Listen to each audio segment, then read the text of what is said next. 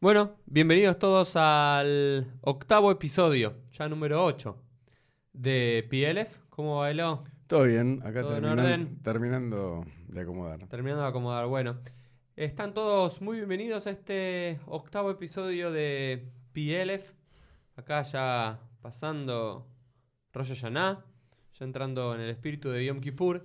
Eh, y hoy traje una historia, y una historia que se la vamos a dedicar a nuestras abuelas. ¿Qué te parece, Elo? Dale. A Carlota, porque el otro día en la cena de Rosh Oh. Hashanah les digo que Carlota me dijo, me gusta escucharlos y yo agarro la metáfora. Bueno, aclaramos que Carlota es mi abuela, ¿no? Le mando un Carlota es tu abuela y también para mi abuela, que está pasando por un momento difícil, así que le vamos a mandar mucha fuerza y refuash Leimá con este shiur que nos está escuchando seguramente. De- decí el nombre de tu abuela, no lo dijiste. Marta, Marta, Bueno, a mi querida abuela Marta. Así que en honor a nuestras abuelas y para que lo disfruten, va este episodio. vamos. Elo, ¿tenés la historia ahí? Eh, Vamos a buscar la historia. Esta historia, les que les digo, para que la vayan buscando, se encuentra en el Tratado de Kidushin, página 81b, para los que la quieren seguir. Y he titulado esta historia, Elo, tiene un título ¿Cuál- así polémico. ¿Cuál es? Haruta, Haruta. Ah, es. Haruta, la esposa prostituta. Ah, ese es el título. Y hasta rima, ¿eh? Ah, y hasta rima, sí, sí, sí, porque les cuento todo, eh, lo vamos adelantando. Estoy terminando de escribir un libro. Ah, a ver. que tiene pa. que ver con historias y personajes femeninos, historias de mujeres que aparecen en la literatura rabínica. Bueno. Así que esto es como un, una preentrega. Ah, ¿Vamos? Vamos. La historia dice lo siguiente, así empieza la historia. Rabijía Bar Ashi, Rabijía, un rabino, más o menos del siglo Mm. III, después de la era común. Ava Ragil Kol Idan de Ava Nafal Leapei. Él solía decir, en cada momento que Nafal Leapei, que se caía frente a... Se caía de frente, que significa hacía Tajanún. Mm. Ok, ahora vamos a explicar un poquito qué es Tajanún. Tajanún es la plegaria, las súplicas que hacemos después de la midá. En cada día, cuando, cuando rezamos, normalmente a la mañana y también a la tarde, Shaharit y Minjá, hay lo que se llama Tajanún. Tajanún significa súplicas extras que la plegaria que está ya canonizada de la midá son las plegarias personales, lo que cada uno le tiene que pedir a Hashem. ¿Y él qué es lo que solía decir cada día? Exactamente cada día cuando hacía Tajanún decía lo siguiente.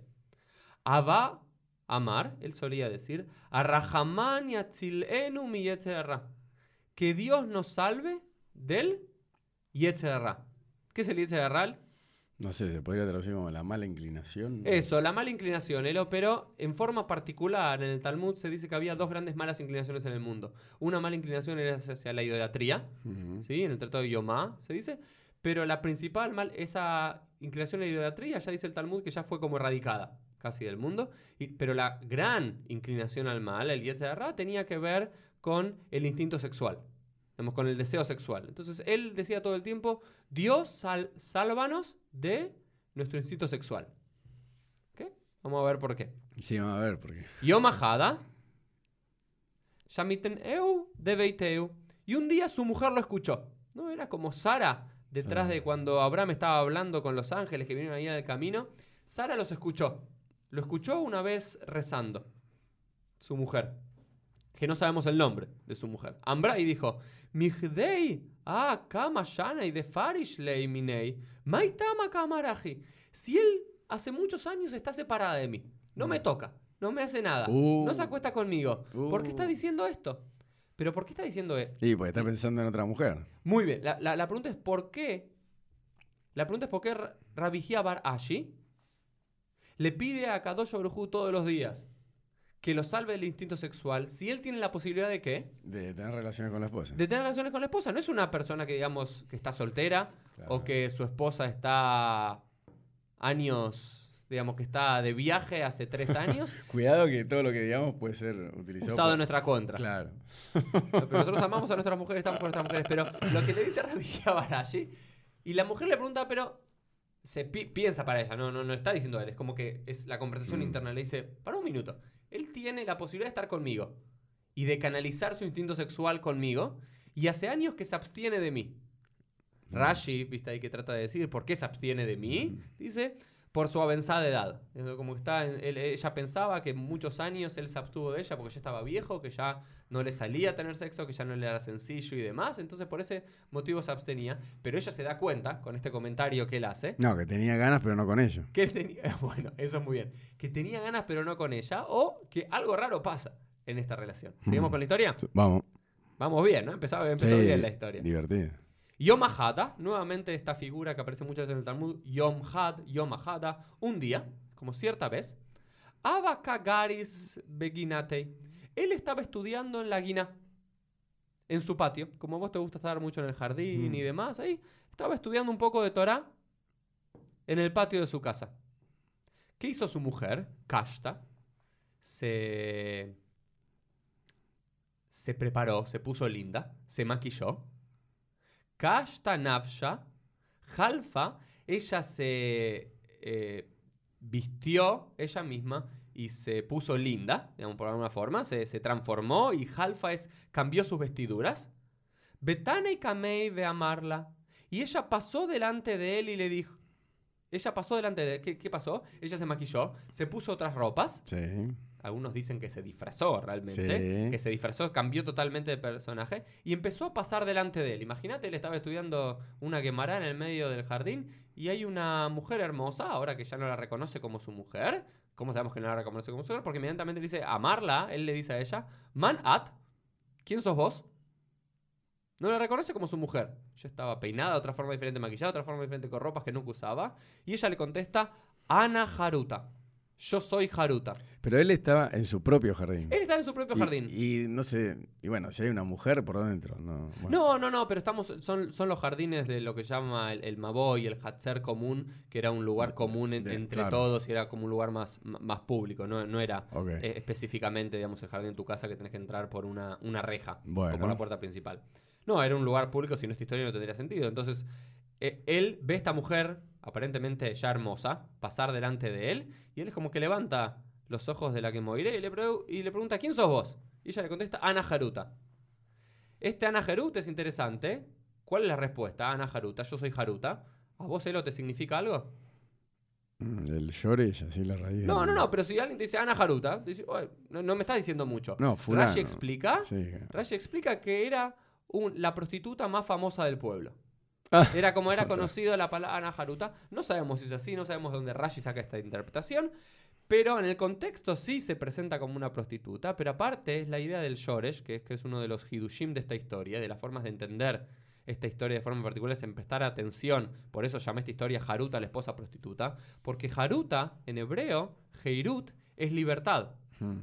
Ella se está presentando con el nombre, yo soy Haruta, pero también le está diciendo, yo soy Libre. libre, ¿sí? Y yo también soy tu libertad. No so- so- soy libre para acostarme contigo, sino soy tu libertad de qué?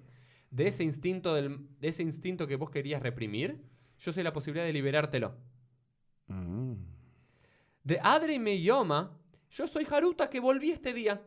Es como que estaba en otro pueblo, estaba en otro lugar y hoy acabo de volver aquí a nuestra ciudad. Tiva.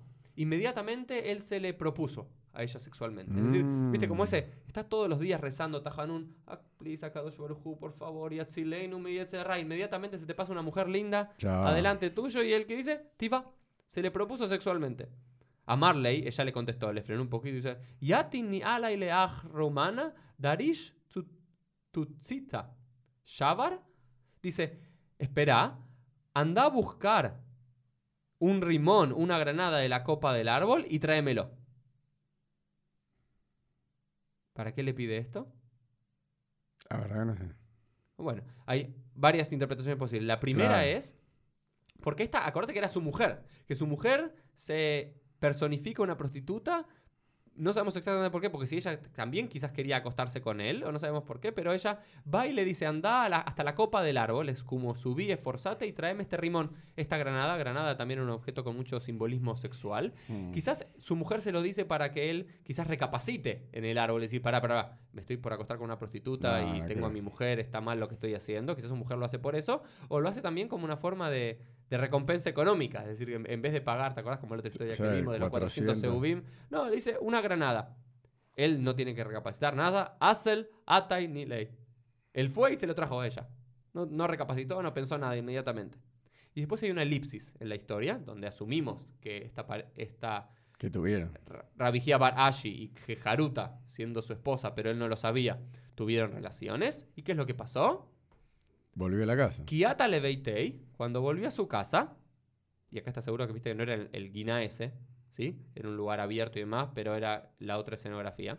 Kiata Leveitei, cuando volvió a su casa, Abaka Shagra de Veitei Tanura. Su mujer le estaba poniendo gas, estaba prendiendo el horno dentro de la casa. Ya estaba vestida nuevamente, Sí. como Eh, su mujer, ¿no? Como Haruta. Salik Vekayativ Vegavei. ¿Qué es lo que hizo él inmediatamente? Fue y se sentó arriba del horno. Dale, seguí, Esa cara, esa cara Sí, rara, no, esa no, me no. gusta, me gusta. A Marley, Mai Ai, y ahora cambia de personaje. Ella es la que le pregunta a ¿Pero él. qué tiene que ver el horno? Ah, muy bien. ¿Qué estás haciendo? ¿Viste? Imagínate, vos, vos entrás acá a, a tu casa de- después de trabajar, ¿sí? Mariana está preparando algo y vos vas y te sentás en el horno. Lo primero que te va a preguntar es, ¿Qué hace? ¿Qué te agarró? No, no, no, no, no es costumbre estar en el horno, te vas a quemar y demás. Amarla, él reconoce lo que hizo. Aji ve aji abamase. Él le dice, esto y esto es lo que sucedió.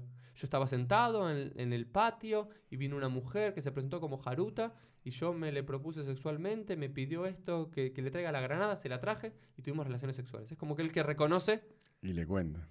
¿Y qué le dice su mujer? ¿Pero él por qué se siente en el horno? ¿Para castigarse por haber hecho...? Bueno, yo creo que ese sentido de como de purgación de culpa, ¿entendés? ¿Pero que se quemó los genitales? ¿O no? que se quemó los genitales. Sí, me parece que tiene que ver con eso. Ya hay otras historias también que vamos a traer en algún momento que también tienen que ver con eso como un autocastigo. Seguramente no eran los hornos que te iba a que ibas a morir por eso, ¿no? No, no era un fuego tan tan tremendo y demás, pero era una forma como un castigo físico como la gente, digamos, no sé, como hay en varias corrientes religiosas y demás que alguien comete una transgresión y se tiene que tirar al agua congelada o caminar sobre brasas. Era, digamos, como un castigo material, digamos, y es lo que pasa muchas veces. Cuando alguien comete un error, eh, necesita culpabilizarse, necesita Sí. de alguna forma sufrir las consecuencias. El castigo en ese sentido era liberador también para él. ¿Y qué le co- contesta a la esposa? Amar Ambraley, ella le dice, Ana Abey. Yo era ella. Le dice, ¿por qué le contesta Ana Abey? Yo era ella. Cuando él, le, cuando él le dice, cuando él le dice, esto y esto es lo que pasó y me siento culpable y por eso me siento en este horno, ¿qué es lo que le dice ella? No, era yo. Era yo. ¿Y para qué le dice eso? ¿Para qué pensás en lo que le dice eso? Mm, no sé, dame una pista. Para mí era, y así siempre lo leo, para traerle Najat Ruach, para tranquilizarlo, decir, no te preocupes, no cometiste una transgresión. Bueno, Ahora vamos a discutir, ¿entendés? ¿Para qué le dice eso? bueno, claro, Sí. como diciendo, no, no, era yo, no, no fuiste infiel. Bueno, sí. ah, me- muy bien. Ahora vamos a hablar de eso. Claro. ¿Fue infiel o no fue infiel? Y mentalmente sí, la quiso engañar. La engañó. La quiso engañar, O sea pero en el acto, y esta es la diferencia, me parece, lo que nos trae esta historia. Bueno, y yo te digo, en la mayoría de los manuscritos del Talmud, la historia termina aquí. La historia termina con este final abierto, que ella termina diciendo, yo era ella, y ahí termina la historia. Sin embargo, en manuscritos tardíos del Talmud, ahí parece que hay un agregado, que no estaba en los originales. Claro, que acá le. Este, la, y la historia termina con este final abierto. Bueno, ¿y qué pasó? Y le dijo, Era yo soy ella. ¿Y qué pasa? No saben por qué se lo dijo y demás. Lo va, él no le prestó atención. Dijo, ¿cómo vas vos a ser ella? Esta era una mujer hermosa, estaba bárbara y demás. Yo te conozco hace años. Es imposible que seas vos, ella. Y ahora entendemos para qué le pidió el rimón.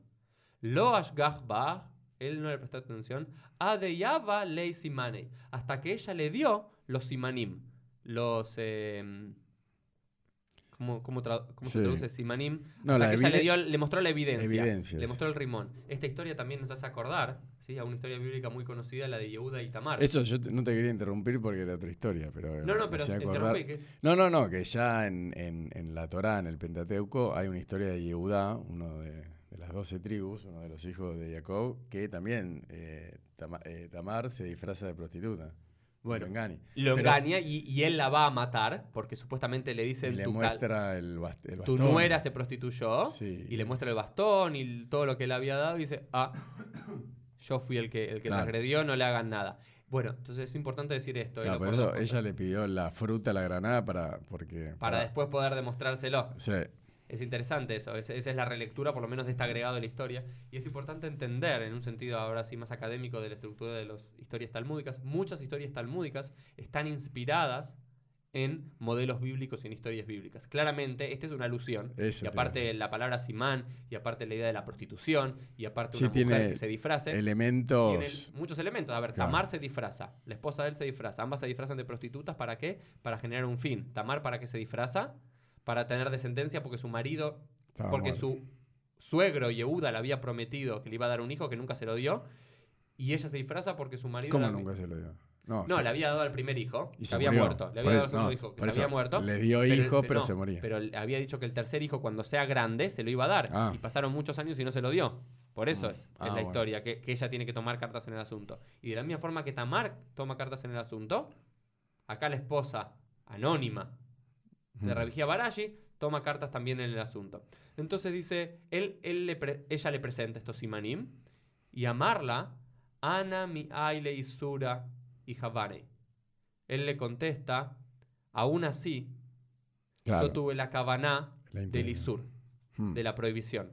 Es decir, vos me mostrás, ok, eras vos, entonces técnicamente no fui infiel, técnicamente no me acosté con una mujer que no sea mi esposa, Pero, pero en el sentimiento yo lo Sí. quise. ¿Y cómo termina esta historia, en esta relectura, en este agregado? Kol yamav shelotot tzadik, y fíjate que cambia todo del arameo al hebreo mm, en la parte final. sí. Esto claramente demuestra un agregado que no es parte de la historia íntegra. Kol yamav shelotot tzadik, todos los días de aquel justo, y aparte lo llaman tzadik, pero pará, fue realmente un justo, ¿no? Vamos a hablar de eso. Ayamit anead shemet beotamita, él para purificarse y para purgar su dolor, solía ayunar todos los días. Sí, todos los días aclaremos. hasta que murió de aquella muerte. No, pero aclaremos, cuando se dice que ayunaba todos los días, que era desde el amanecer hasta el anochecer, o sea, 12 horas más o menos. No, no, no, no, no son estos ayunos intermitentes que haces vos y, y demás. ¿No? Él, él realmente quiso ayunar completamente hasta que terminó muriendo. Uno dice que uno puede. Ah, eh, vos decís que eh, es, que es que dice acá. Ayamitane ad shemet beotamita. Él solía ayunar hasta que Mm. murió de aquella muerte. De aquella muerte de, de falta de comida. Ah, o sea que ayunó hasta que se murió. Sí. A ver, no sabemos exactamente cómo era. No, no, pues yo pensé como diciendo que por el resto de sus días, de su Sí. vida, bueno, como yo he escuchado, hay, hay gente que dice, bueno, no, yo ayuno, los ayunos de, de la Torá que eran medio-día de ayuno, como si fuese el Ramadán. O sea, hay gente que ayuna desde que amanece, Sí, anochece. pero si fuese eso, que es cierto, Elo, eso. hay gente que... Hay gente que lo hace y es una cuestión de Hasidut. Sí. Entonces yo pensé que tal vez se refería Sí, a eso, diciendo, pero no, la pregunta es- hasta el día que se murió, todos los días ayunó. Ayunó. Bueno, está no bien, que pero. se murió de ayunar. Bueno, pero fíjate que dice acá, Ayamitane ad shemet beotamita, hasta que murió de aquella muerte. A ver, es interesante también entenderlo, podemos llegar a ver a un académico que lo trate de explicar así. A mí me parece en el sentido literal, simplemente es como que eh, fue perdiendo energías y cada día ayunaba más, ayunaba más, ayunaba más, hasta que su cuerpo no dio No, más. bueno, por eso, si deja de tomar, o sea, vos sabés que eh, hay casos que están documentados, personas que pesaban 300 kilos y durante un año no comieron, un año, eh, con supervisión médica, y bajan hasta pesar 70 kilos. No sé si lo sabías, sin comer un año. eh. Pero tomaban líquidos. Claro, entonces, Sí, porque uno dice que... Sí, claro, pero por eso te digo, si acá se refiere al ayuno que hacemos en Kippur, que creo que decían que en una época eran dos días, ¿no? Como hacemos hoy, un día, ¿no? No sé ¿quién si... decía que eran dos? Nunca no, no sé, una vez sí, escuché Ah. como que... Bueno, o como que antes también se ayunaba dos días. O por ejemplo, para que llueva. Decían, bueno, Sí, hay un decreto, dos días de ayuno Claro. se- seco, como se dice hoy en día, sin tomar agua. Pero por eso, si, si este- por, por eso me llama la atención cuando dice ayuno rep- eh, repetidas veces, porque vos estás tres, cuatro días sin tomar agua y te morís indefectiblemente. Seguro, bueno, quizás era un ayuno quizás eh, Bueno, líquido y demás. bien, no, no estoy seguro, la verdad que no voy a decir una cosa por otra. Pero bueno, esta es la historia. Esta es la historia de Jeruta que trata de liberar a su marido de, de este sentimiento de, del Yetzer Ra que lo está dominando y lo trata de liberar de este instinto sexual. Se convierte en una prostituta por un día, lo trata de liberar diciendo, Ana Jeruta, yo soy tu libertad. Él no se siente liberado, se siente culpable y muere. Bueno. ¿Qué hacemos con esta historia? Elo? ¿Qué, qué- qué- para dónde la, la sacamos? Mm, No, no, no sé vos qué, idea te da. A mí es como lo, lo primero que se me ocurre, un poco lo que hablábamos de Yehuda con Tamar, como diciendo, bueno, primero como ya vimos en otros casos, cómo el tema de, de la prostitución está tan presente en una profesión... A mí me parece como que eran como si fuese hoy en día modelos, ¿no? O actrices famosas Eso, Ana Jeruta, digamos. Toda, en ese momento todo el mundo la conocía. Claro. Era como decir hoy, no Una- vamos a decir un nombre acá No, público no, para no a alguien, pero porque- modelo muy famosa, Claro, digamos, que todo el mundo sabe quién es. Igual ya una del movimiento feminista nos va a escuchar y va a decir que nos referimos a las mujeres prostitutas. No, pero- lo que quiero decir, le dan mucho cabod, ¿viste? mucha importancia a las prostitutas y son muy famosas. Es como que se están refiriendo, como la historia que vimos de la cama, a, a la- a- a mujeres muy lindas y como que tenía una profesión de prostituta y hasta como que estaba socialmente aceptada. Y decían, no, mira qué linda prostituta, esta es la más linda, la, la prostituta más linda del mundo, de la ciudad. Entonces, eh, eso por un lado, ¿no? Los elementos que dijimos que tienen de la historia de Yehuda y Tamar, que bueno, eso está bueno para otro podcast. Y eh, entonces, para mí, el kit de la cuestión acá, el debate, pasa por decir, bueno, si este hombre se acostó con una mujer eh, que él pensó que no era la esposa, ¿correcto? Sí. Si, si rea- o sea, como dijiste vos, técnicamente no es infiel. Si lo que cuesta, si lo que cuenta son las intenciones o los actos. Claro, porque técnicamente no fue infiel porque se acostó con la esposa a pesar de que él pensó que era otra. Entonces, ese me parece que es un tema de debate. Entonces vamos a repasar algunos elementos interesantes. Lo primero es tratar de analizar un poquito, vamos en cada línea, tratar de agarrar alguna idea para repasar y discutir. La idea es el Yetzer Hará, ¿no? Muchas veces entendemos al Yetzer Hará como es el instinto del mal, pero realmente lo- los jajamim del Talmud y del Midrash dicen que sin este Yetzer Hará no habría población en el mundo, porque sí. es un, como ese instinto sexual de, De reproducción. de encuentro y demás, entonces es necesario para la humanidad. Sí, yo creo que es el algo básico que es el, insti- el instinto animal de sexual, ¿no? Como eh, vos hacías mención al principio de los dos significados, es el impulso que, que da a que el ser humano quiera acostarse y, y en- y como consecuencia se reproduzca la raza humana, porque si no fuese tan fuerte eso, ¿por qué, por qué se lo llama instinto animal? Pues no, pues es como comer, comer y tener relaciones sexuales. Son dos instintos Claro. básicos, que es, es muy de difícil. de- supervivencia, digamos, supervivencia. como que- Pero la gran pregunta es, ¿sí? ¿Por qué lo tenía que suprimir? Si tenía su mujer ahí, por un lado puede decir porque no le gustaba, porque no estaba Mm. tan linda, porque ya se había Claro, baqueteado después de años, exacto. puede decir cualquier cosa.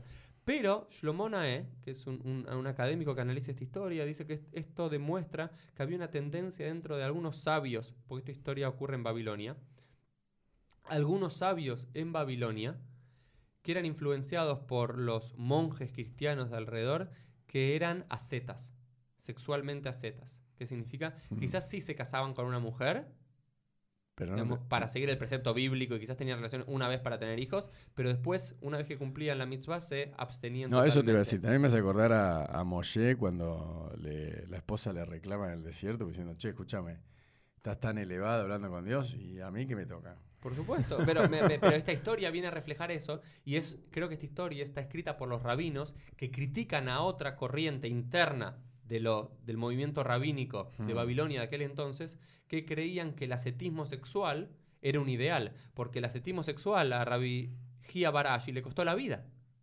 finalmente. Claro. ¿sí? Y decís, si tenés a tu esposa, si la podés disfrutar, ¿por qué no disfrutar? ¿De qué instinto sexual te está? No lo tenía que... A Rajamán y a me era que Dios te salve de otra cosa. Él podía canalizarlo con su esposa. No, no, no, pero lo- ella le, le había reclamado y le dijo, Ella Eh, sabía, había no, reclamado le- a sí misma. no, al principio de la historia le dice, yo te escuché diciendo que me No, rescate. se lo del-". dice a sí misma eso. Eso es el... Ambra, Mihdei a Kamayani de Parish Leminai, Maitama Kamaraji. ¿Por qué él dice así? No, no le dice a él.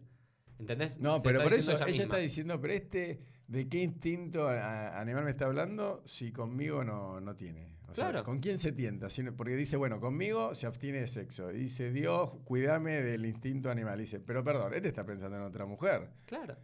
Y también está, está en la figura, ¿no? Vos, vos escuchás a alguien que vos amás y demás, Dios salvame del instinto pero pará, ¿te puedes acostar conmigo? Estás, estamos toda la No, bueno, pero lo, juntos lo en que es el líbido y el, el placer sexual, eso...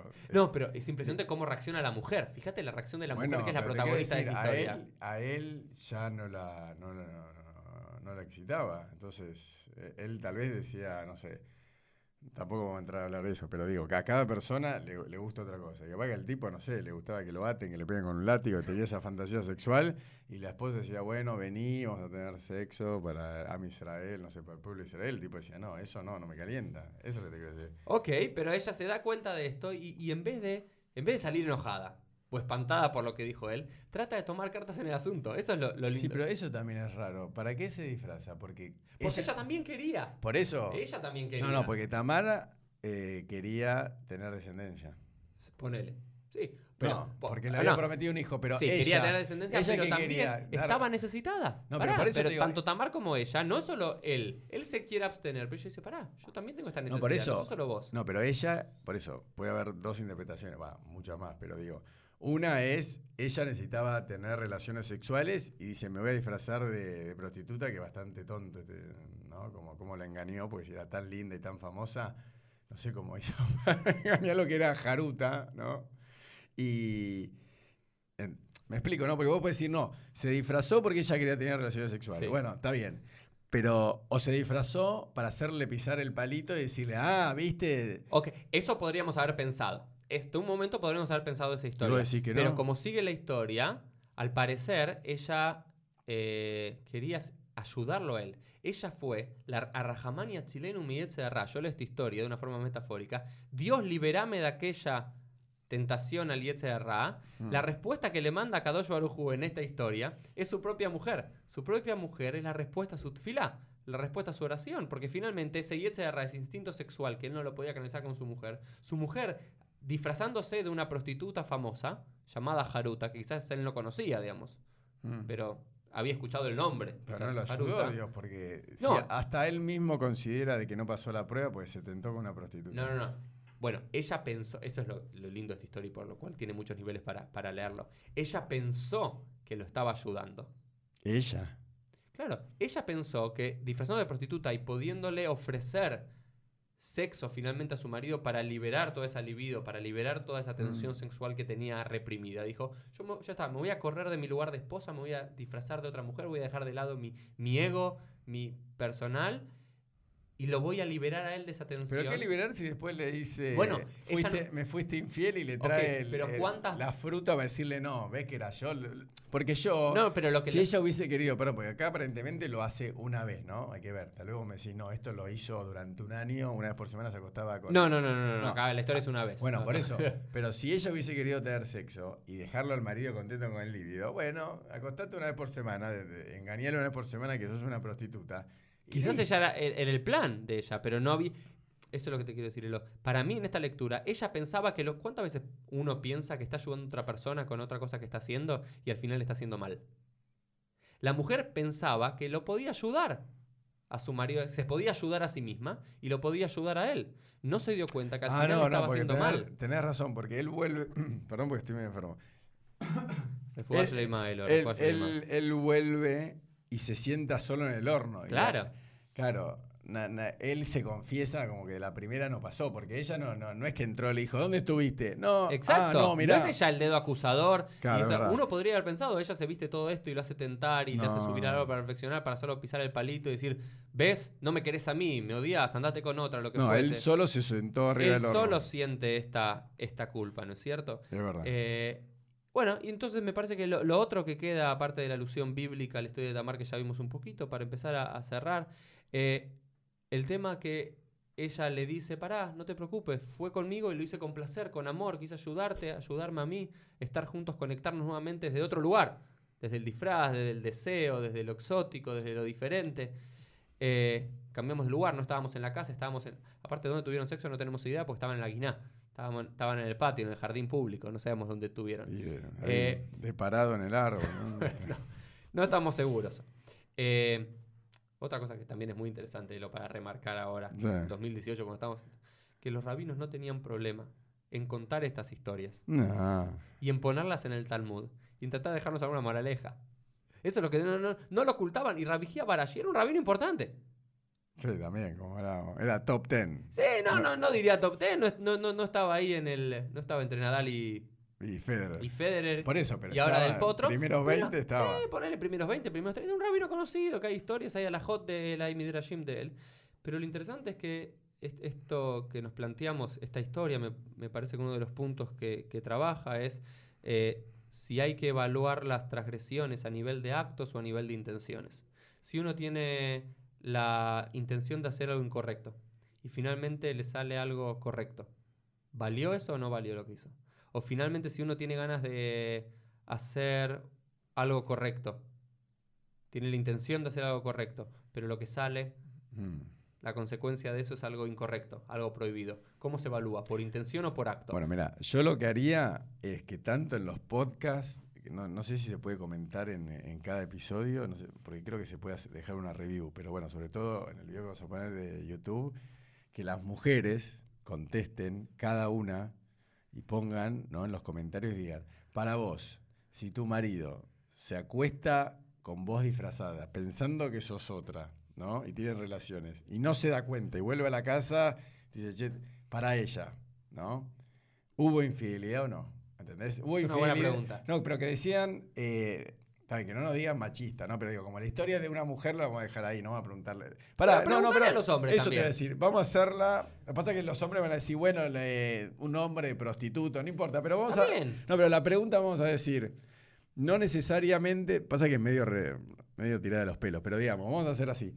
Tanto hombres como mujeres que, con- que contesten la descripción eh, en los comentarios, que digan, si una persona te engaña, eh, ¿cómo se diría? En el pensamiento. En el- no, no, en Te la práctica. En la prac ok, te engaña en la práctica, pero que en la realidad no te está no, engañando. no, ¿por qué? Porque, por eso te digo, es medio complicado, Bueno. porque te- tendría que engañarte, como dice acá, que se disfraza. Pero ponele, si, si sucede esto que tanto tu marido, tu esposa se disfrazan de otra persona o en una fiesta de disfraces que no te sacan la máscara y tenés una relación, ¿no? Vos. Después llegas a tu casa y dices, che, ¿cómo la pasaste en la fiesta? Ah, no, bien. Bueno, y después te dice, no, la verdad te quiero decir, fue infiel. Ah, ¿cómo? Bueno, se, se sube arriba del horno el hombre o la mujer.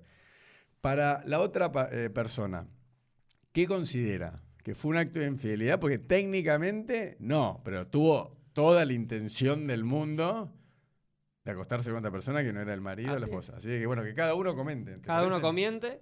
Cada ¿Vos, uno vos comente. qué opinás? ¿Qué? Vamos a dar nuestra opinión. ¿Vos qué opinás? Vamos a dar nuestra opinión. Para mí es, es una cuestión difícil. Eh, yo entiendo el, el dolor de él y creo que técnicamente él, él lo dijo, que me parece que este es el nivel, la enseñanza principal de esta historia, que muchas veces no hay que juzgar los actos a nivel material, a nivel físico, a nivel evidencia, sino a nivel de intenciones. Y yo siento que en esta historia él le engañó. Ah, sí. Sí, sí, sí. sí, Para sí. vos la engañó. Se habría que juzgarlo a él y él se juzga a sí mismo. La esposa es la que no lo juzga. Él se juzga a mí. Él le engañó porque él tenía toda la intención, él no tenía el conocimiento, él, no él bajo ningún aspecto creyó que detrás de todo eso, maquillaje y demás, estaba su esposa realmente.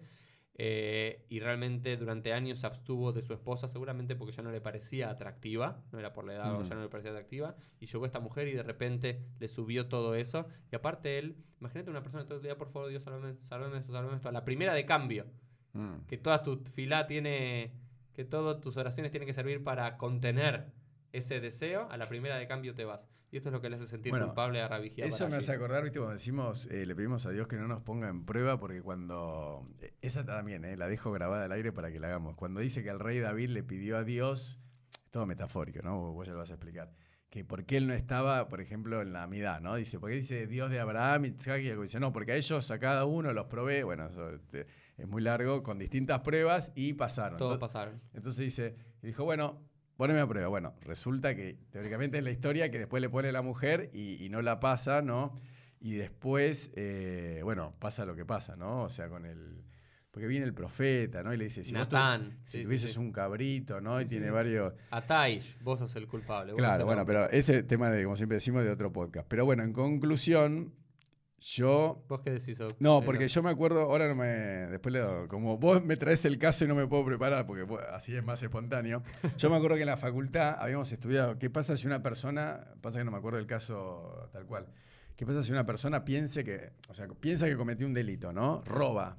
Pero se robó a sí mismo. No sé. ¿Entendés? Asaltó un camión de una empresa que era de él. No sé. La empresa familiar. No, no, sí, por eso no me acuerdo bien el caso, pero en el derecho, el derecho civil era, o, o- o mismo penal, ¿no? ¿Qué pasa? Bueno, el, por eso, después para, voy a ver si lo pongo en la parte de comentarios, pero bueno, cuestión que no. Por más que el tipo diga, no, yo me siento culpable y quiero que me metan preso. El juez le dice, no, señor, no cometió ningún delito. Entonces, la verdad, si uno, eh, mi opinión es que eh, no transgredió, por más que tuvo toda la intención, es inocente y no es eso vos culpable. sos abogado y yo soy rabino. Por- eh, No, pero esa no, es la pero diferencia, igual porque digo- vos ves actos, yo trato de No, no, no, pero yo digo, igual me parece muy importante el- lo, lo- lo que siente el, el rabino, que él se siente culpable y por eso se siente en el horno, pero técnicamente hablando no cometió ningún pecado. Bueno, entonces esto fue el octavo episodio de PLF con esta historia interesante, provocativa de Haruta, la esposa prostituta. Eh, transgredió, no transgredió, lo que vale es la intención, los actos. Los dejamos hasta el próximo podcast. Que tengan una buena semana. Shabuatov. Ya hubo todo. Thank